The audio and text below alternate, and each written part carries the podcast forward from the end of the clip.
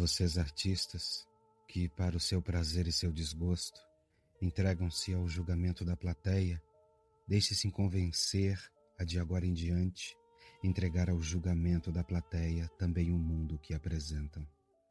Devem representar o que é, mas também insinuar o que poderia ser e não é, e seria bom que fosse ao representarem o que é.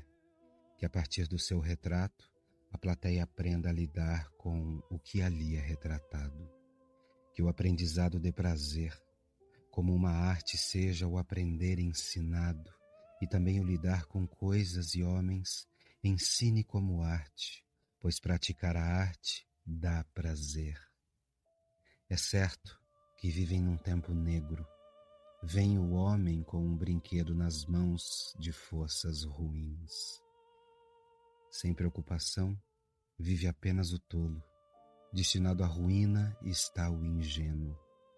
O que eram os terremotos da antiguidade cinzenta frente às devastações que vivemos?